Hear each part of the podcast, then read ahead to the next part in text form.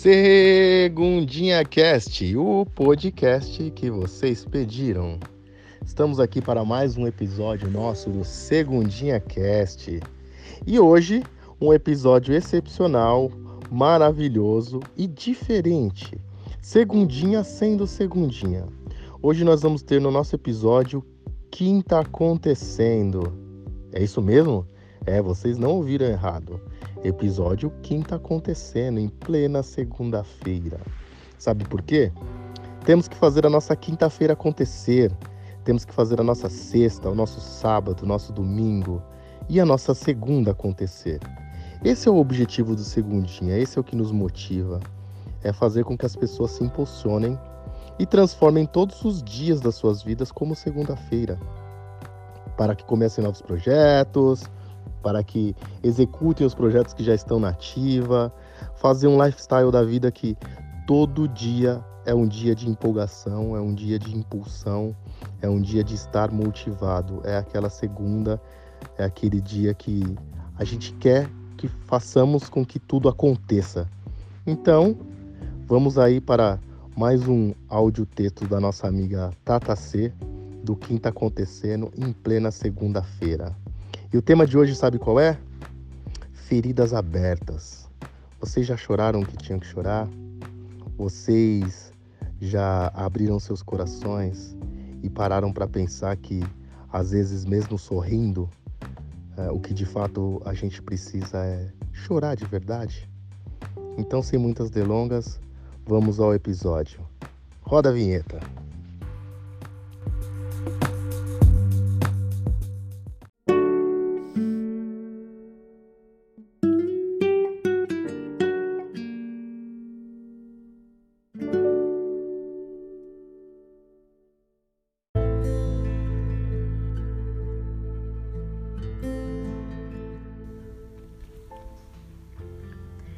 Karen, você precisa chorar.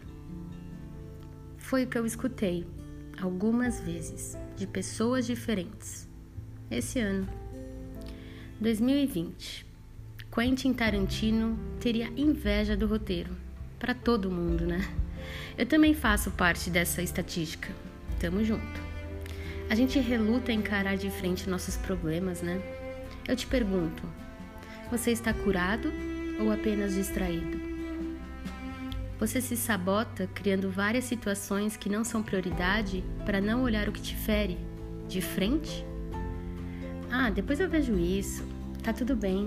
Eu tô bem. Sério. Tá. Acho que não consigo.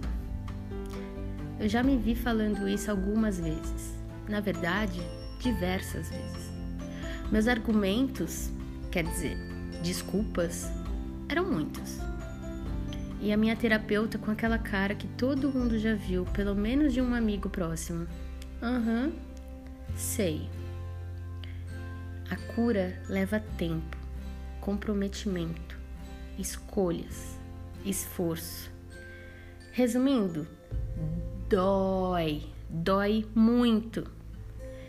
A minha caída de ficha e reflexão do ano veio só agora depois de nove meses muito intensos, e foi no lugar mais aleatório do mundo, em um voo a trabalho, de São Paulo a Salvador, com direito a crise de choro e soluços, cabeça baixa, te testa encostada no banco da frente, o meu boné estava socado na cabeça, cobrindo os meus olhos vermelhos.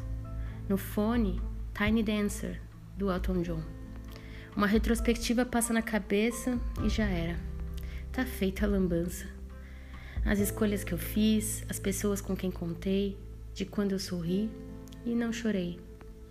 Eu não chorei porque falava para mim mesma que não precisava, que eu não queria, que eu não sentia nada.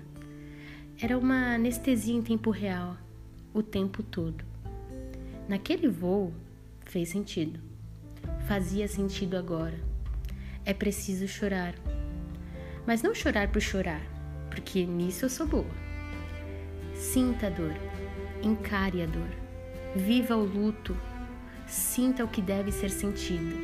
Se dê um tempo, seja gentil com você, vai passar, mas você precisa viver isso.